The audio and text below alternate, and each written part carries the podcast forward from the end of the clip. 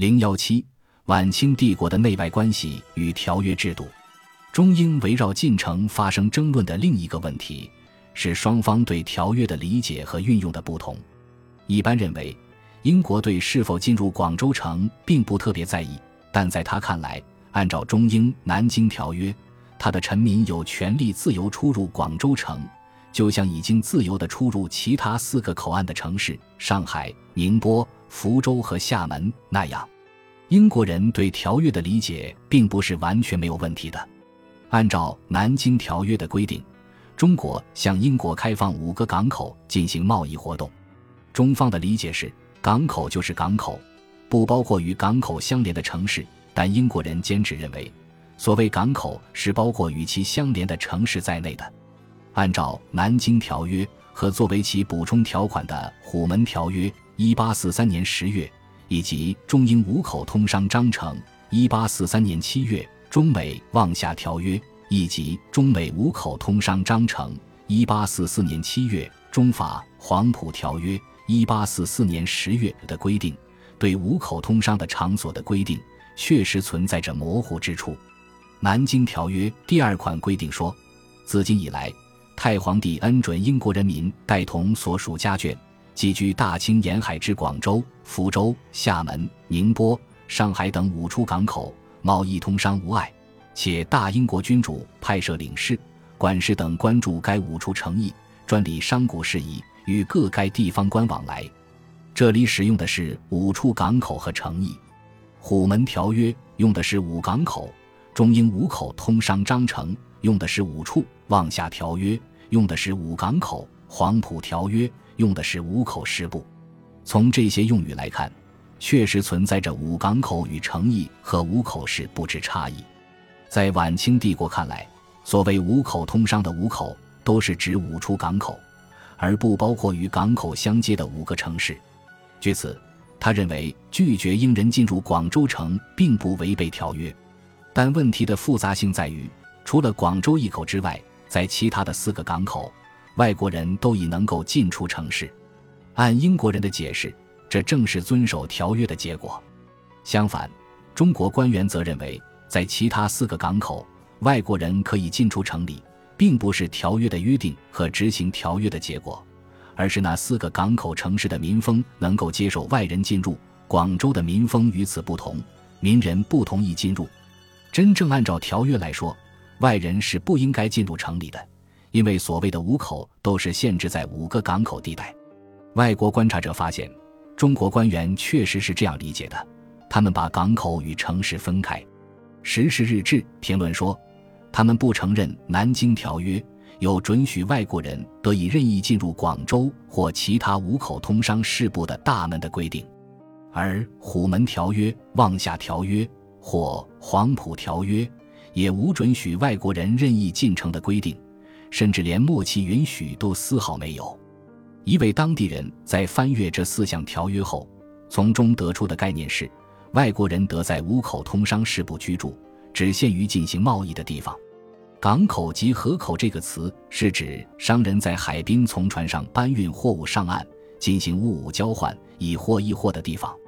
这些地方不需要用墙围住，从来也不称之为城，即城堡或用墙围住的都市。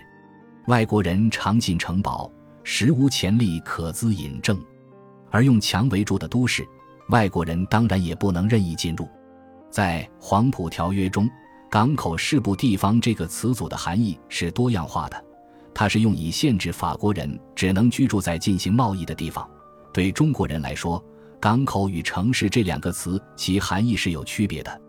欧洲人对这种区别乍看起来无从理解。外国人在指责中国政府破坏条约之前，应该弄清楚这些词的含义。前面说过，以顺移为外交政策的齐英，倾向于答应英人入城，只是迫于广州民众的抵制，他请求英人延缓入城的时间，并就此事进行磋商。他一开始没有以条约为根据拒绝英人入城或者延缓入城，他反复强调的理由。就是广州市民对英人入城有强烈的抵触情绪，这就使英人产生一种错觉，即入城是条约所规定的，只是由于一时的情势，才暂时不能入城。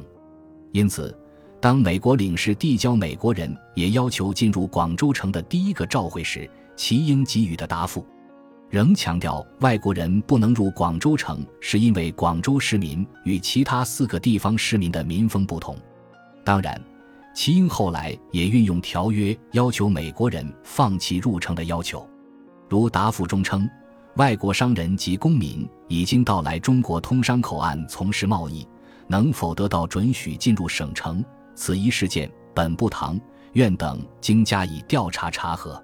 查通商条约各条款，关于此等事件均无明文规定，所以在福州、宁波及上海等地，外国人偶尔进城散步消遣，并无妨碍；而在广州方面，则仍然禁止外国人进城。这里所说为双方重新讨论进城问题留下了余地，但在不久第二次给予美国领事进城照会的答复中，齐英把中国政府禁止进城看成是条约的明确规定。数百年以来，外国人未有进入广州城。我国亦曾与美国全权公使顾盛签订商约，该条约第十七款明确规定：合众国人泊船寄居处所、商民水手人等。只准在禁地行走，不准远赴内地乡村任意闲游，由不得赴市镇私行贸易等。如果准许外国人随意进城，该条约第十七款岂非只是一纸空文乎？在答复的最后，齐英又明确地称，条约并无准许美国人随意进城之规定。他要求美国人遵守条约，放弃进城的要求，拒绝外国人进入广州城。晚清帝国诉诸了条约，反对修约。晚清帝国也诉诸了条约。一八五四年初，英国提出修约要求之后，晚清政府诉诸条约加以拒绝的方式，先是根据已有的条约予以回绝。如当时的江苏巡抚吉尔杭阿在咸丰四年八月（一八五四年十月）的上奏中称，他将以《南京条约》。为根据要求，应以求袍令放弃修约要求，当答以应以原定章程，名为万年合约，本无十二年变通之文，即当永远遵行。袍求不应有此不经之谈。但吉尔杭阿也意识到中美条约和中英条约中的相关条款，如美佛二仪章程内既有十二年变通之文，应以章程内又有恩师别国，应以一体均沾之语。将会成为英美修约要求的依据，而且他们不达目的不会轻易罢休，因此他建议采取某种灵活的立场。一八五四年二月，英国外交大臣克兰顿 （Lord Clarendon） 指令新任驻华公使袍令修约要达到的目标。九月，英使袍令向清政府递交了共十八条的修约条款。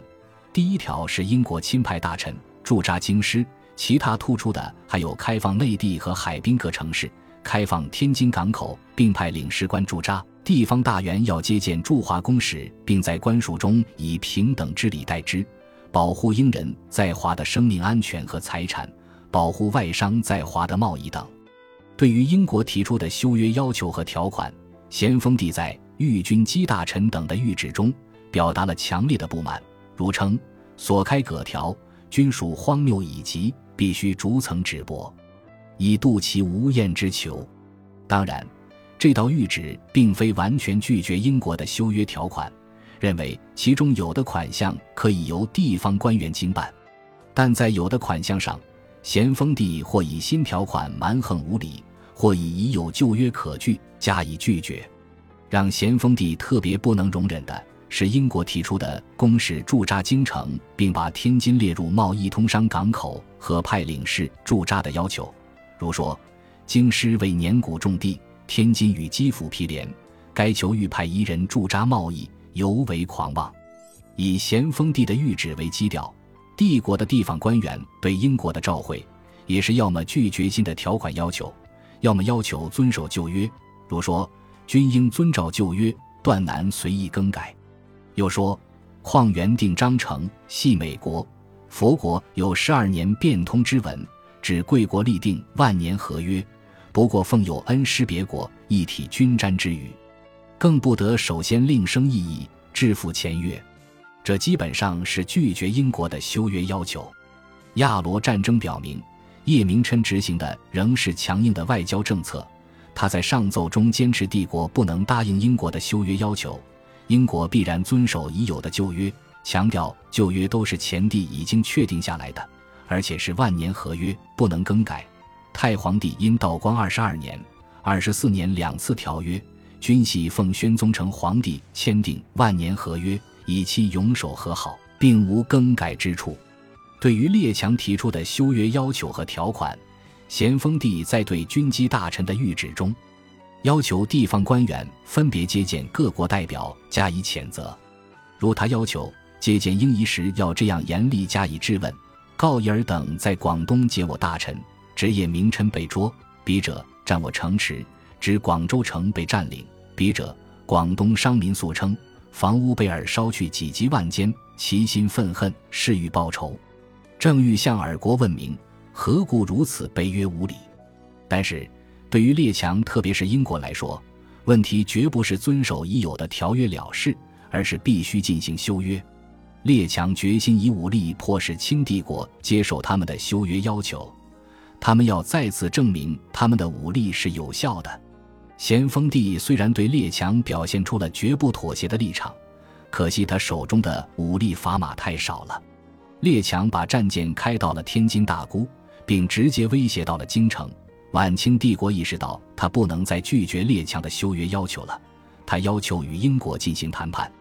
英国自恃武力的砝码，要求老帝国完全接受他的修约条款，而且以英文为原本，不能修改一字。